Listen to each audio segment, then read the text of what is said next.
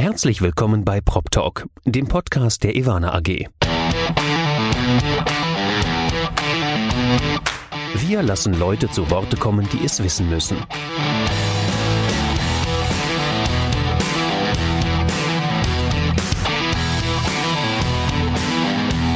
Aus der Branche für die Branche. Mit Ihrem Moderator Andi Dietrich. Herzlich willkommen bei Prop Talk, dem Podcast der Ivana AG. Ich sitze heute nicht alleine, zumindest mir gegenüber virtuell sitzt eine strahlende Stephanie French. Stephanie, hi. Hallo, hi Andy. Ja, du bist ähm, heute nicht ohne Grund da. Wir haben ein wichtiges, sogar sehr aktuelles Thema für unseren Podcast. Aber äh, erstmal einen Schritt vor den anderen. Du bist, wir gehen mal auf deine Vita äh, ein, du bist Vorstand von Becker und Kries. Du hast im April 2019 angefangen. Das heißt, du hattest zweijähriges Jubiläum. Erstmal herzlichen Glückwunsch dazu. Ne, solche Jubiläen gehen ja ganz gern unter bei Führungskräften. Äh, deswegen hier nochmal von mir herzlichen Glückwunsch. Naja, also das letzte Jahr war ja auch so und auch das diesige Jahr hat so angefangen, dass man ein paar andere Themen als gerade das eigene Jubiläum hatte. Gibt ja nun erkennbar reichlich zu tun in der Immobilienwirtschaft und sie bleibt ja auch sehr spannend, wie wir mit letzten Mittwoch erfahren haben. Das genau. Und äh, dieser Teaser letzter Mittwoch ist gleich das, worauf wir zu sprechen kommen. Wir zeichnen heute auf am 21. April. Ähm, vielleicht das nochmal. Am 15. April gab es eine Entscheidung vom Bundesverfassungsgericht. Das wollen wir gleich vertiefen. Aber wie gesagt, ein Schritt von anderen. Du warst vorher acht Jahre lang bei der HOVOG. Nicht-Berliner werden das Unternehmen vielleicht nicht kennen. Ist eine der größten kommunalen Wohnungsgesellschaften in Berlin. Ja, ähm, äh, da bin ich äh, im April 2011 äh, hingekommen und ähm, hatte eigentlich damals äh, ein Jobprofil, das eigentlich äh, Bestandshaltung äh, bedeutete. Und ähm, just äh, mit der Wahl 2011 äh, im Landtag wurde dann ein großes Bau- und Wachstumsprogramm verabschiedet für die landeseigenen Gesellschaften, sodass das dann über die acht Jahre ein extrem spannender und auch fordernder Job war. Wir haben ich glaube, 8000 Wohnungen erworben, gekauft, Bestandsobjekte. Wir haben äh, über 2000 fertiggestellt, Grundstücke für 15.000 Wohnungen. Ähm, viele im Bau habe ich hinterlassen, die jetzt gerade noch fertiggestellt äh, werden. Also eigentlich eine tolle runde und spannende Zeit, dort was ganz Neues aufzubauen, die dann auch nach zwei Vertragsverlängerungen, wie ich fand, ähm, einen guten Abschluss gefunden haben und dann eben auch die Neuorientierung zu Becker und Kries bedeutet haben. Zurück übrigens in die Privatwirtschaft, was mir wichtig ist, denn aus der Privatwirtschaft komme ich ja auch her. Genau, und äh, da ist äh, deine erste Etappe. Du warst 14 Jahre lang bei Ernst Young, 14 Jahre bei einem Wirtschaftsprüfer, äh, zuletzt als Partnerin. Wie hält man 14 Jahre lang aus? Ich meine, das sind ja auch Stunden, die man da abreißt. Absolut, aber man reist ja auch sehr viel. Man ist ja nicht immer nur dort, äh, sondern äh, der Beruf einer Beraterin ist ja davon geprägt, wo die Kunden sind und welches ihre Bedürfnisse sind. Ähm, ich bin dort, sagen wir mal, fast so ein bisschen reingerutscht. Ich habe Projektmanagement gemacht als äh, gelernte Architektin. Die äh, Gesellschaft, die Projektsteuerungsgesellschaft wurde gekauft äh, äh, von damals Arthur Andersen als Wirtschaftsprüfer. Und äh, damit hat äh, im Prinzip für mich eine völlig neue Zeitrechnung an äh, beruflichen Entfaltungsmöglichkeiten begonnen mit äh, einem Aufbaustudium für Immobilienökonomie und mit natürlich einem deutlich immobilienwirtschaftlicheren Fokus, den ich als Ingenieurin und Architektin so vorher nicht hatte. Also wie hält man das aus? Ähm, ich war ja äh, im Real Estate-Bereich tätig. Äh, als äh, immobilienfokussierte Unternehmens- und Projektberaterin. Und das äh, finde ich nach wie vor äh, äh, ein total spannendes Feld. Und es ist auch eine sehr, sehr spannende berufliche Zeit, die ich da hatte, in der ich äh, unglaublich viele Menschen kennengelernt habe, Projekte und Unternehmen und die ich auf keinen Fall missen möchte. Nicht zuletzt wegen natürlich auch eines tollen Netzwerks in so einem großen Unternehmen. Ein tolles Netzwerk, das kann man sagen. Das tolle Netzwerk spielst du aber heute noch wie ein Instrument. Du bist unter anderem äh, Vorsitzende des Regionalvorstands der ZIA Ost oder Sprecherin, sagt man da. Du bist Vorsitzende des CSR-Ausschusses. Das ist ein Thema, das dir sehr am Herzen liegt. Du bist auch im Vorstand des äh, Instituts Corporate Governance Und du bist bei Neue Wege für Berlin aktiv, äh, eine Initiative, die heute mit Sicherheit auch nochmal zu Wort kommen wird. Lass uns mal das Geheimnis lüften. Am 15. April, ich glaube, ganz Deutschland hat es mitbekommen, selten war ein, ähm, ein Ereignis des Bundesverfassungsgerichts, das unsere Branche betrifft, so medienwirksam. Das Bundesverfassungsgericht hat erklärt, dass der Mietendeckel, der in Berlin ungefähr ein Jahr vorher beschlossen wurde, nichtig war, weil dem Land Berlin die nötige Gesetzgebungskompetenz für solch einen Eingriff fehlt. Ja, so ist es. Und man muss ähm, äh, mit der Wahrheit bleiben und sagen, dass viele Rechtsexperten genau äh, dieses Urteil vorhergesagt äh, haben, ähm, dass zuallererst einfach ähm, Mietrecht Bundeskompetenz ist. Und äh, wir alle in der Immobilienbranche äh, haben natürlich auch gesehen in den vergangenen äh, Jahren durch die Verschärfung der Mietpreisbremse, dass der Bund durchaus aktiv war, was die Mietengesetzgebung im äh, Wohnungsbereich betrifft. So, das Land hat dieses Experiment gewagt, äh, wie es auch von der Regierung äh, Rot-Rot-Grün in Berlin selbst äh, äh benannt wurde, ein Experiment. Äh, die Senatorin selbst hatte äh, die Mieter darauf verwiesen, ihre Gelder bitte zurückzulegen, denn das Experiment könne eben auch schiefgehen. Ähm, und am 15. April dann doch überraschend schnell und sehr, sehr klar und eindeutig, aber ähm, das erwartet man eigentlich auch von einem verfassungsrechtlichen Urteil, ähm, ist die Kompetenz dem Land vollständig abgesprochen worden. Was heißt das ähm, äh, in der äh, Konsequenz? Das heißt in der Konsequenz, äh, dieses Gesetz ist nichtig. Ähm, sämtliche abgesenkten Mieten oder äh, äh, Mietverhältnisse, die zu dem Mietendeckel entsprechenden Mieten abgeschlossen wurden, äh, äh, sind äh, sofort wieder auf die alten Mieten in Anführungsstrichen zurückzuführen. Ähm, das heißt, auf einen Schlag sind bei ganz, ganz vielen Mieterinnen und Mietern in Berlin hohe Mietschulden aufgelaufen, die sich eben aus dieser Absenkung oder aus dieser Vermietung ähm, ergeben haben. Da vielleicht noch hinzufügen, viele Mieterinnen und Mieter haben uns angesprochen und haben gesagt, wir würden lieber die alte Miete weiter bezahlen. Wir trauen dem Frieden nicht. Aber genau das hat das Gesetz nicht zugelassen. Es hat nicht zugelassen, dass äh, wir als Vermieter äh, mehr Miete als dem Mietendeckel entsprechend vereinnahmen. Das wäre sofort Bußgeld behaftet gewesen. Also Und da muss man. Die mhm. vernünftigen, Entschuldigung, die vernünftigen Mieterinnen, die eigentlich erkannt haben, dass darin eine große Gefahr liegt, ähm, wurden davor zwingend äh, ähm, bewahrt. Da muss man dazu sagen, dass ihr bei Becker und Kries natürlich viele Wohnungen habt, äh, die in, ich sag mal jetzt Kudam Seitenlage und in der City West ähm, etc. sind. Also wirklich dieser tolle Altbaubestand, in dem ja durchaus Haushalte wohnen, die vielleicht auch höhere Mieten einfach bereit sind zu zahlen, damit sie halt in so einer zentralen Lage wohnen können, äh, die auch finanziell dazu in der Lage sind, solche hohen Mieten zu bezahlen. Und trotzdem haben die natürlich davon profitiert. Äh, was heißt profitiert? Ja, sie müssen jetzt im Nachhinein müssen sie es nachzahlen.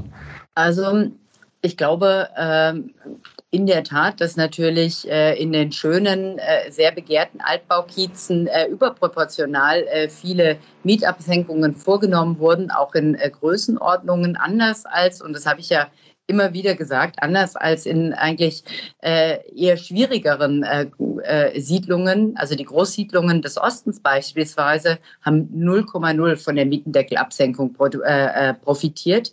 Ähm, da kann man sich die Zahlen äh, Mietspiegel und Mietendeckel plus 20 Prozent anschauen und sieht, dass da gar nichts passiert ist. Das heißt also, Menschen mit kleineren Einkommen haben häufig äußerst unterdurchschnittlich von dieser Regelung profitiert.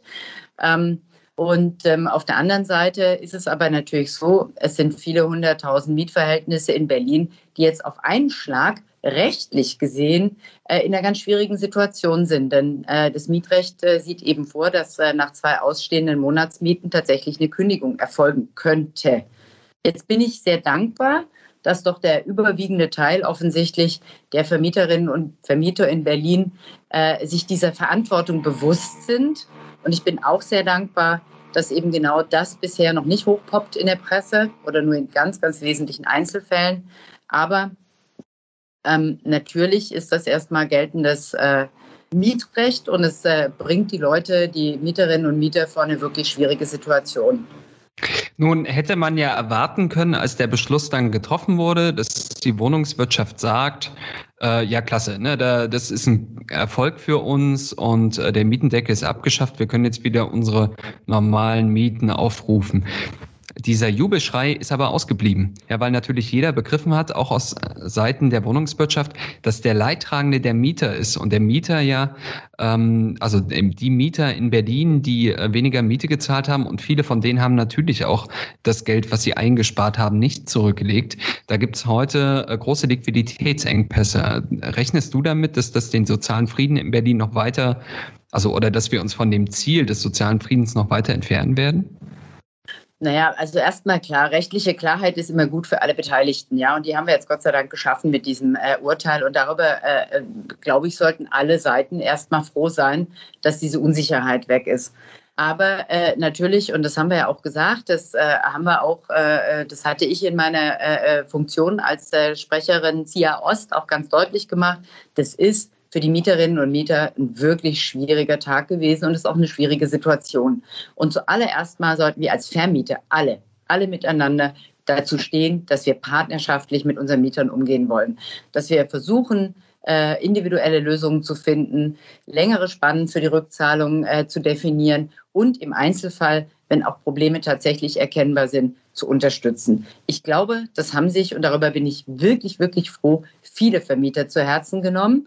Ähm, dann ist das Einzige, was wir jetzt machen können, um äh, dem entgegenzuwirken, was die Politik tut. Die Politik, äh, Teile der Politik zumindest, und das finde ich ähm, nicht verantwortungsvoll, äh, versuchen äh, tatsächlich auch wieder die Vermieter in den Brennpunkt zu stellen, ähm, jetzt auf tatsächlich eigentlich ihnen zustehende äh, Mieten äh, zu verzichten. Und das können eben nicht alle Vermieter machen. Ja, es gibt ganz unterschiedliche Situationen da. Und es ist auch nicht für alle Vermieter berechtigt. Sie haben äh, du hast selber angesprochen, es gibt schlicht und ergreifend ganz unterschiedliche Mieter. Es gibt die einen, die sind wirklich in Notlage und die anderen, die sind es eben nicht. Und beides müsste auch unterschiedlich bewertet werden, um sozial gerecht zu agieren.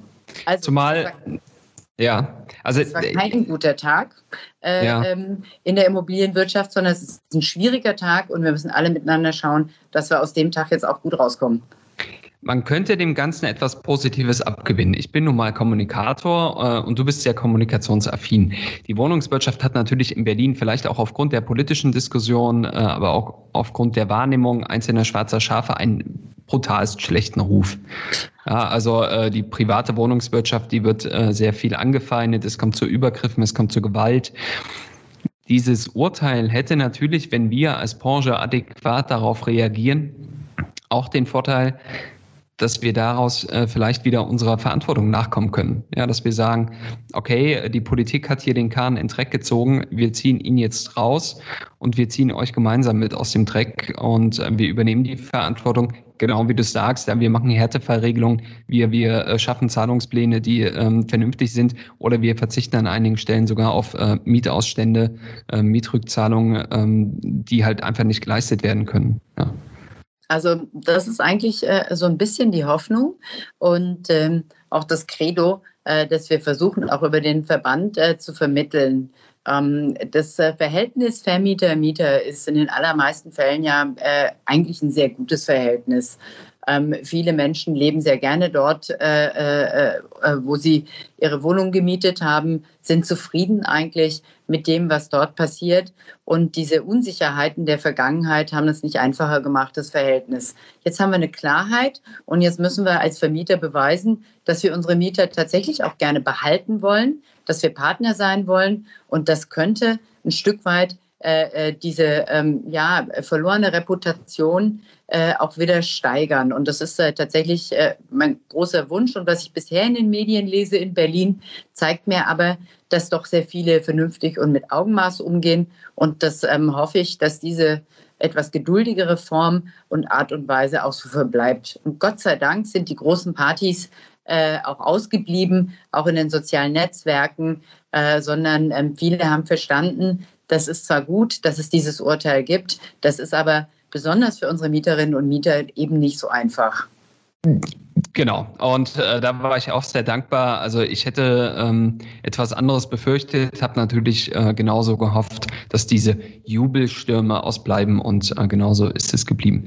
Ähm, lass uns aber mal auf diesen Berliner Wohnungsmarkt gesamt schauen. Du hattest übrigens nicht nur zweijähriges Jubiläum bei Becker und Kries, du hattest auch zehnjähriges Jubiläum auf dem Berliner Wohnungsmarkt. Ich glaube, du bist im April 2011 bist du bei der HOVOG eingestiegen. Das heißt, du hast jetzt zehnjähriges Jubiläum auf dem Berliner Wohnungsmarkt gehabt. Was hat sich denn in den zehn Jahren so getan? Ich meine, die Situation ist heute eine andere als vor zehn Jahren.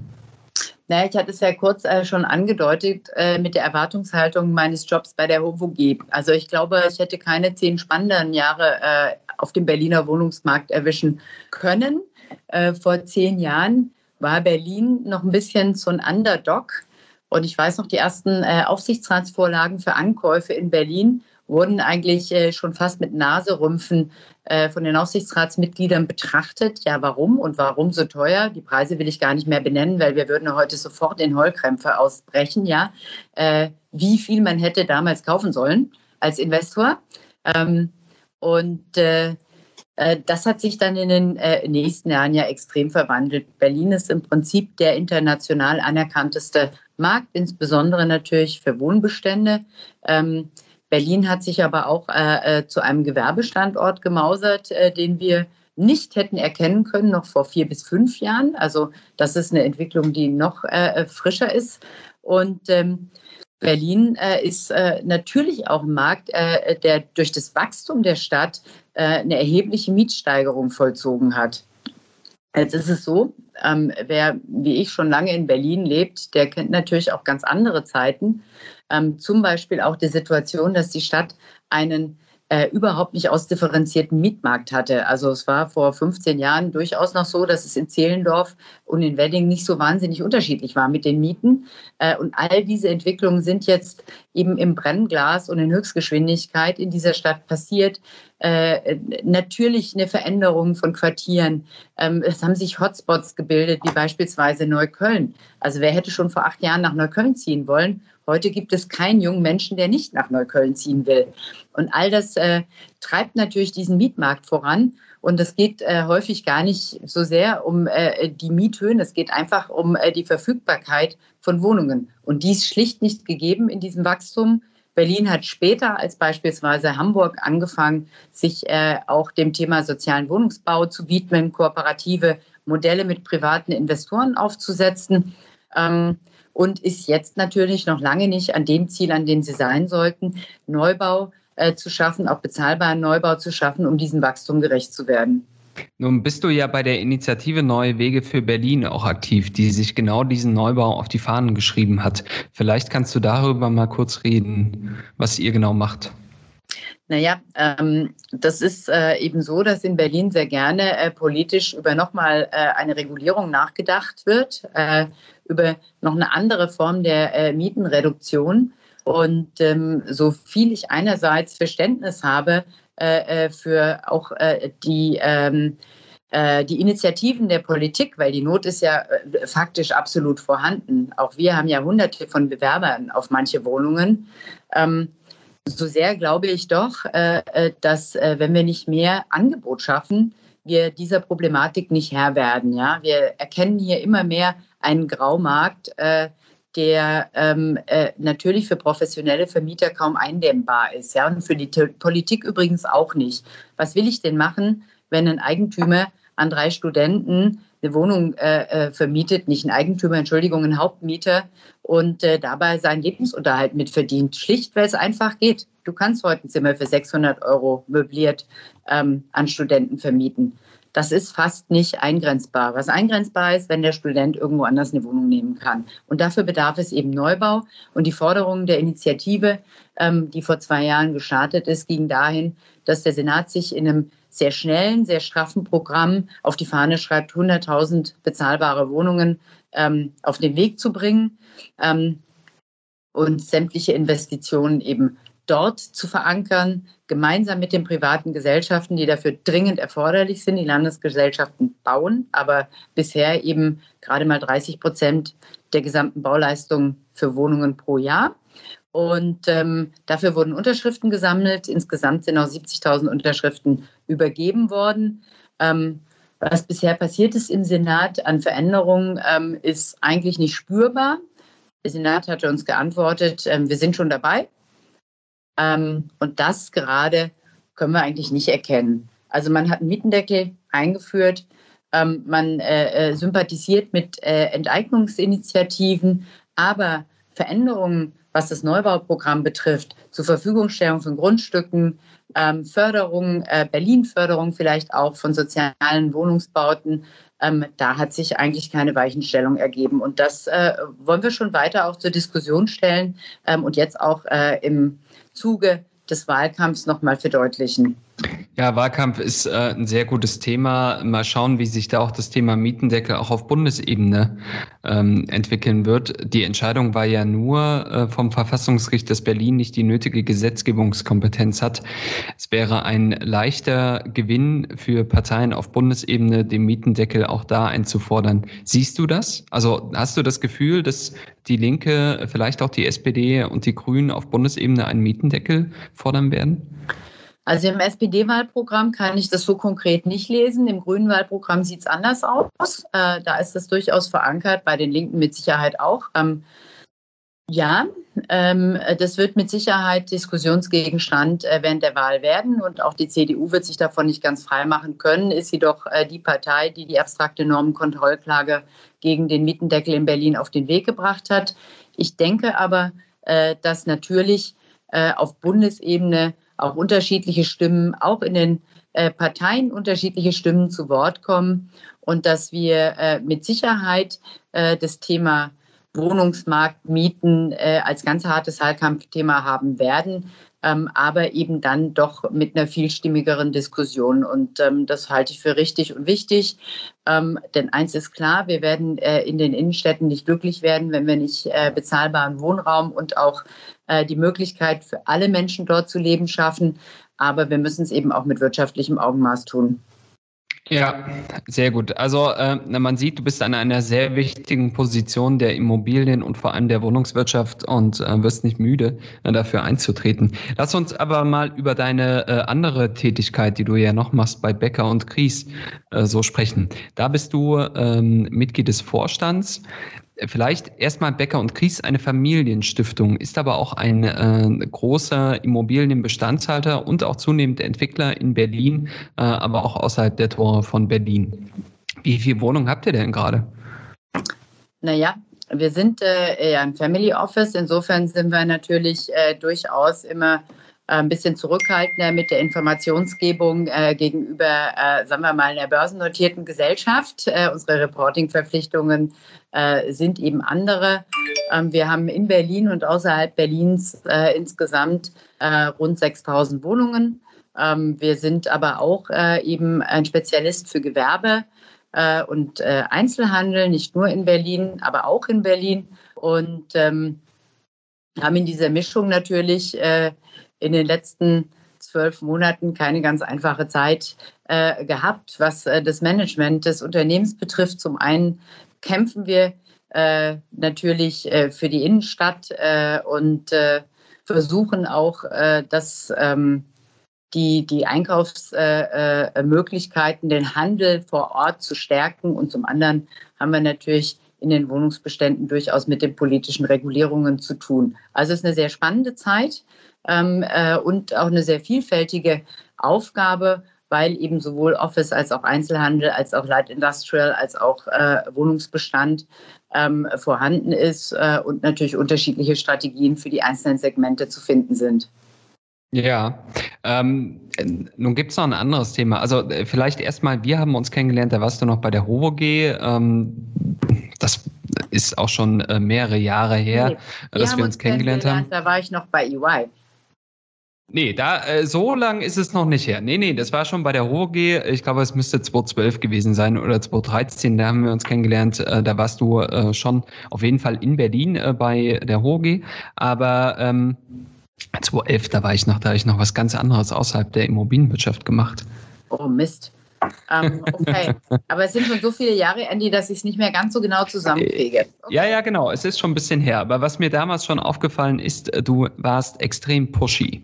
Ja, also du, du wolltest auf jeden Fall ähm, etwas verändern, auch bei der HOVOG. Ihr kamt da natürlich aus einer sehr schwierigen Zeit. Äh, die Geschäftsführung davor hatte äh, vielleicht ein paar Managementfehler gemacht, über die wir heute nicht reden müssen. Da gab es ein paar Compliance-Themen ähm, und du musstest das Vertrauen zurückgewinnen, auch einer kommunalen Wohnungsgesellschaft. Bei Becker und Kries hast du etwas vollkommen anderes vorgefunden. Da hast du ein sehr traditionell arbeitendes Unternehmen vorgefunden. Aber du bist eine Person, die ja schon auch für Change-Prozesse steht. Wie gehst du denn das Thema Digitalisierung an? Naja, also äh, das äh, war ja schon äh, in meinem vergangenen Job in den letzten Jahren ein ganz wesentlicher Treiber. Ähm, die Immobilienwirtschaft ist prädestiniert dafür, äh, diese skalierbaren Prozesse auch zu digitalisieren, zu verschlanken, zu automatisieren und damit gar nicht so sehr in erster Linie äh, äh, auf Kolleginnen und Kollegen verzichten zu müssen, aber einfach akkurater, treffgenauer und datensicher zu arbeiten. Und natürlich auch, was unsere Mieterinnen und Mieter betrifft, sind nämlich unsere Kunden, kundenorientierter zu arbeiten. Und ähm, das war ein Weg, äh, auf dem ich mich äh, mit der HOVOG begeben hatte. Und das ist natürlich auch ein Weg, äh, den wir ähm, mit Becker und Kries gehen wollen. Wir haben sehr unterschiedliche Mieterinnen und Mieter, also Kunden, ähm, auch ganz unterschiedliche Bedürfnisse. Wir wollen die alle äh, zukunftsorientiert, äh, digitalisiert noch besser bearbeiten können, als wir das gerade eben machen. Ähm, wir haben äh, Arbeitsabläufe die äh, wir natürlich in großer Form digitalisieren können. Und wir sind sehr, sehr interessiert, und zwar interne Arbeitsabläufe, aber auch Arbeitsläufe, äh, Abläufe mit den Mieterinnen und Mietern zusammen, wie beispielsweise eine Abnahme äh, und Wohnungsübergabe. Aber wir haben natürlich auch äh, den Anspruch, unseren Bestand zu digitalisieren. Beispielsweise durch eine automatisierte Aufzugsüberwachung, beispielsweise durch eine standardisierte mit Drohnen äh, absolvierte Dachbefliegung, beispielsweise mit Sensorik in den Kellern. Das sind alles Themen, die haben wir, da haben wir uns schon auf den Weg gemacht. Da sind wir auch ganz gut dabei. Ähm, und äh, da wollen wir natürlich weiter vorangehen. Aber Hast das ist ja ein Marathon. Das ist ein Marathon, kein Sprint. Das habe ich auch irgendwo mal gehört. Ähm, hast du das Gefühl, dass äh, vielleicht auch die Corona-Pandemie in den Abläufen in eurem Unternehmen so eine Art Digitalisierungsschub ausgelöst hat, weil man halt einfach doch virtuell miteinander arbeiten muss?